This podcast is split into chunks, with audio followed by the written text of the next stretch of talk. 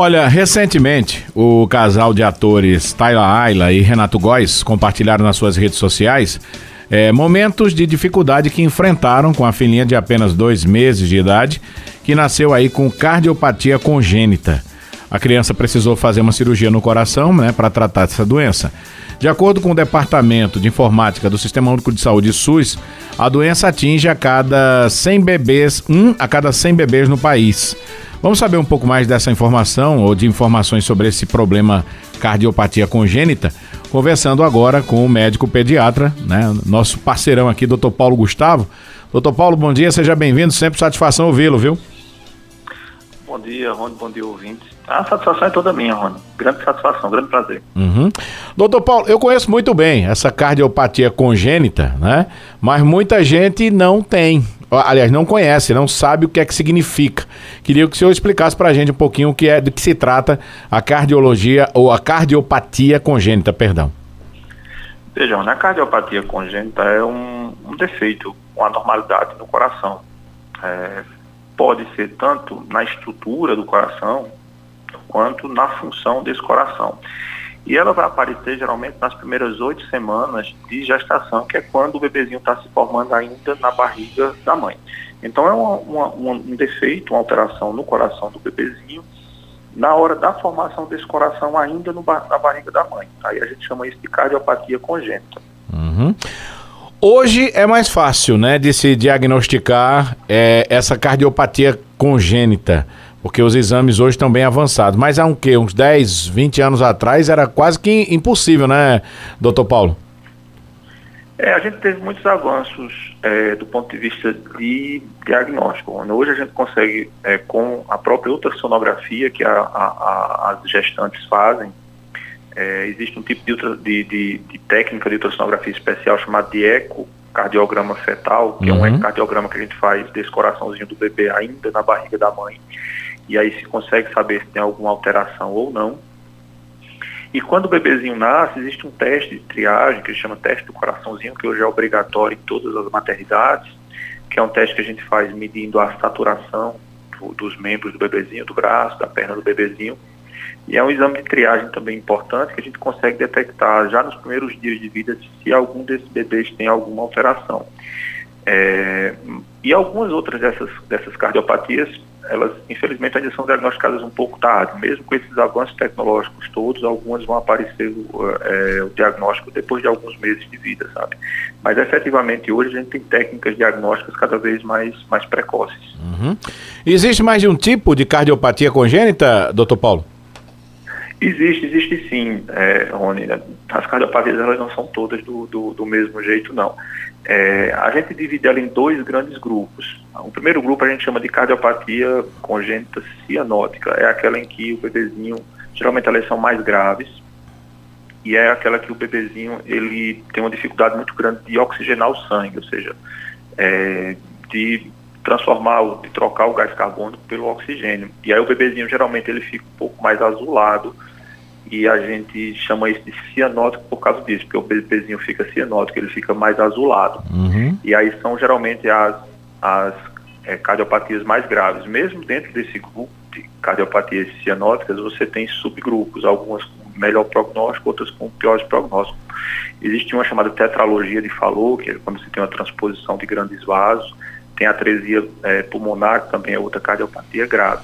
E as mais comuns são as chamadas acianóticas, são aquelas que têm menos repercussões, então são aquelas com menos sintomas, que passam mais desapercebidos.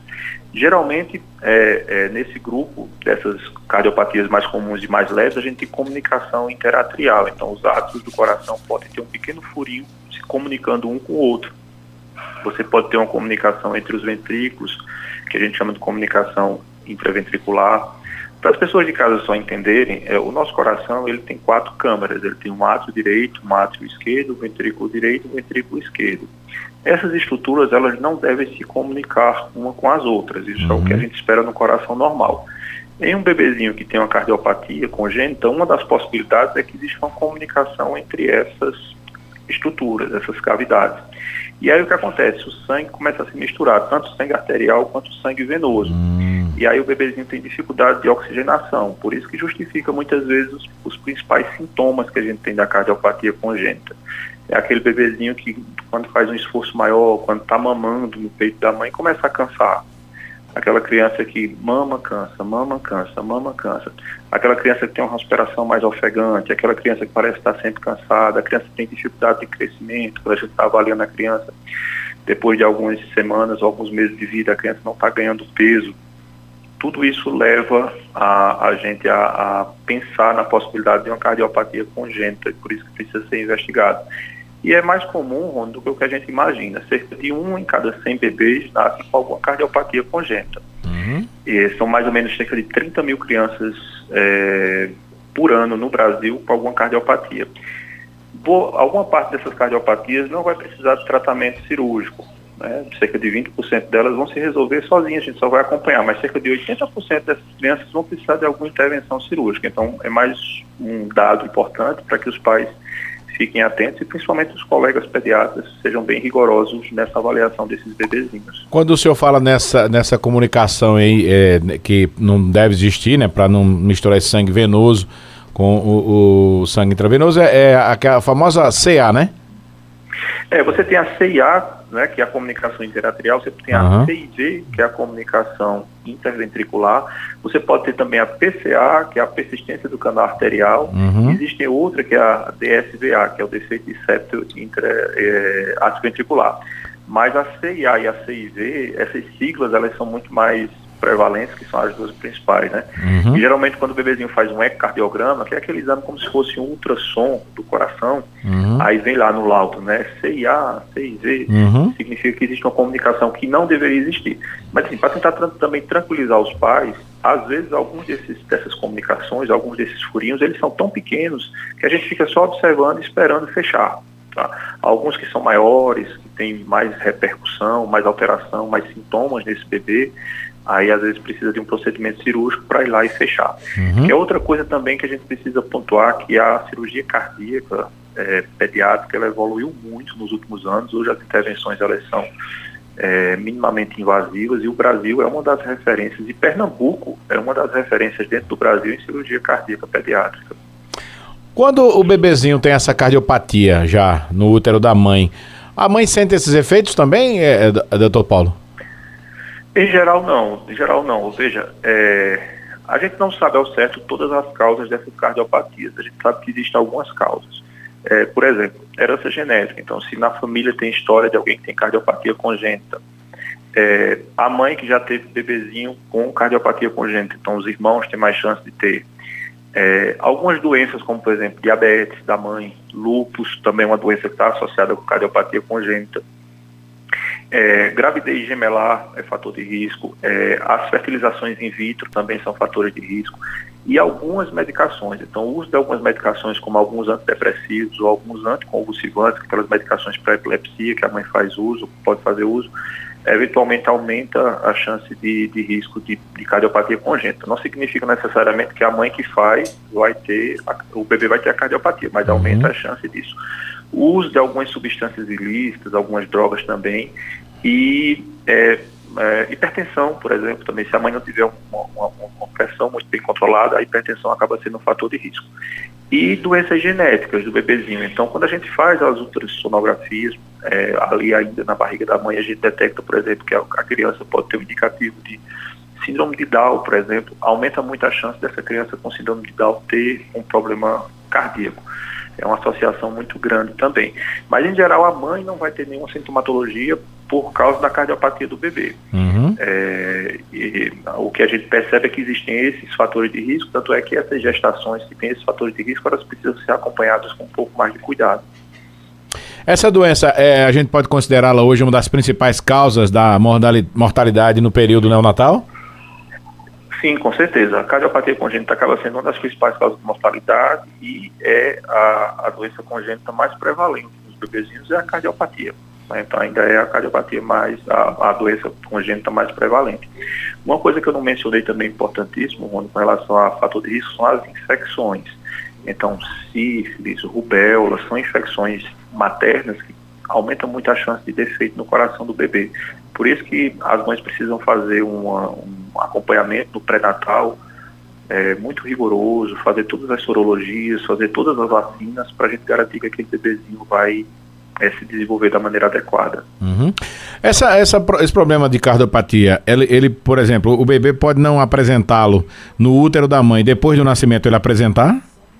Pode, pode sim, pode passar desapercebido. Assim, na, nos exames mais sofisticados, ou mesmo com, com mãos habilidosas, porque a ultrassonografia depende muito de quem está olhando, da experiência de quem está vendo, ele pode passar desapercebido. Nesses testes de triagem pode passar desapercebido e de repente começar a evoluir depois é, de duas, três semanas, quatro semanas ou até alguns meses é, é, de vida. E não é incomum, por exemplo, a gente pegar uma criança já maior, com 4, 5, 6, 8 anos de idade, e aí a gente descobrir que essa criança tem uma cardiopatia congênita que passou desapercebida, mesmo a criança fazendo um acompanhamento adequado. É, obviamente com, com rigor, é, com aplicando as as, as observações adequadas, os exames adequados, fazendo a triagem adequada, a chance de você de alguma coisa passar desapercebida é menor. Mas existem algumas cardiopatias que elas vão apresentar sintomas só lá na frente mesmo. Essas são mais difíceis de diagnosticar, uhum. mas tem sim, Rony, essa possibilidade. Ah, ô, doutor Paulo, é, a, em caso de, de já ser diagnosticado que essa criança já é cardiopata no útero da mãe, é, hoje já é feito algum tipo de procedimento ainda no útero, ou assim que esse bebê nasce, é que ele vai passar por essa intervenção? Veja, Rony, é uma pergunta sua muito interessante. É, em centro de referência, e a depender da cardiopatia, hoje consegue-se fazer intervenção ainda intraútero, a gente chama isso de medicina fetal. Então, ainda no, no útero da mãe, consegue-se fazer esse procedimento para o bebê nascer sem, já com aquele problema corrigido. Em outras circunstâncias, espera-se o bebê nascer é, para fazer uma avaliação. E também tem, às vezes, alguma, alguma alteração que a gente detecta naquela ultrassonografia que a gente diz, olha, a gente vai precisar repetir esse exame assim que o bebê nascer para ter uma confirmação mesmo ou não. É, e aí, depois que o bebê nasce, fazer uma programação. Realmente precisa de cirurgia ou não, não precisa de cirurgia. Mas como eu falei para você, a estimativa é que mais ou menos 80% das crianças que têm alguma cardiopatia vão precisar de, de que tem cardiopatia congênita vão precisar de alguma intervenção. Uhum. Cerca de 80%. Então é uma, uma, uma taxa muito alta.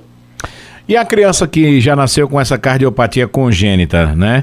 Depois de sanar desses problemas, se ela passar por uma cirurgia, por exemplo, vida normal ou ela vai precisar de cuidados diferenciados? Depende do tipo de procedimento que foi feito e depende da cardiopatia. Algumas têm um melhor prognóstico do que outras. Então, tem cardiopatias mais simples, que a intervenção cirúrgica é mais simples, e aí a vida é absolutamente normal.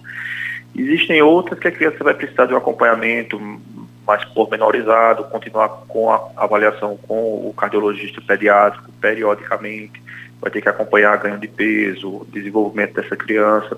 Isso depende muito caso a caso, mas na maioria das vezes as intervenções, quando feitas no tempo certo, quando, quando feitas de maneira muito precoce, a criança tem a tendência de ter uma vida absolutamente normal. Doutor Paulo, é, é, essa questão da, da, da, da cardiopatia congênita, é, existe algum algum meio né, preventivo para que essa criança ela não venha já a ter esse problema já desde da, da, do seu, antes do seu nascimento? Veja, essa é outra pergunta muito interessante, Rony. É, só para os ouvintes entenderem, o coração do bebezinho vai se formar mais ou menos até a oitava semana de gestação. Então, até a oitava semana que o bebezinho está na barriga da mãe, é que o coração vai estar tá mais ou menos formado. Então, a gente deveria atuar em coisas, eh, em, man em maneiras de prevenção, antes desse período.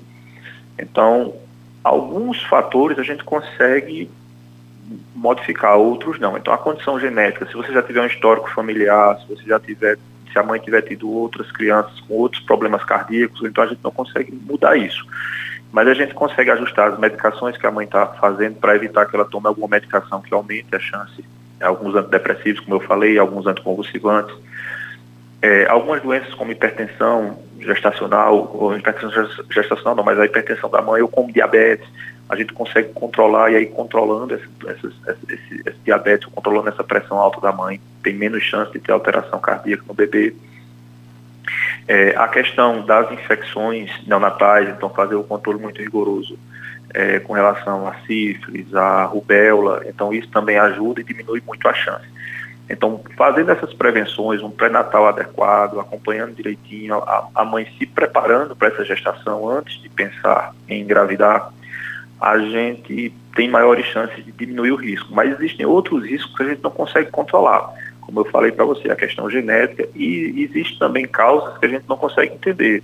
Mesmo com mães absolutamente saudáveis, com tudo feito de maneira adequada, o bebezinho vai lá e nasce com alguma cardiopatia. Então, tem fatores que a gente não consegue co controlar. Mas, obviamente, Rony, fazendo esses cuidados adequados, a gente diminui a chance. Doutor Paulo, muito obrigado sempre pela sua participação com a gente aqui, pelos esclarecimentos, pelas dicas e até uma próxima oportunidade. Ah, eu que agradeço, Rony. Muito obrigado pela oportunidade. Nós conversamos com o médico pediatra, Dr. Paulo Gustavo, falando, né, sobre a, uma doença, né, que atinge uma em cada 100 crianças aqui no bebezinho no, no Brasil, que é a cardiopatia congênita aqui no nosso Vida e Saúde.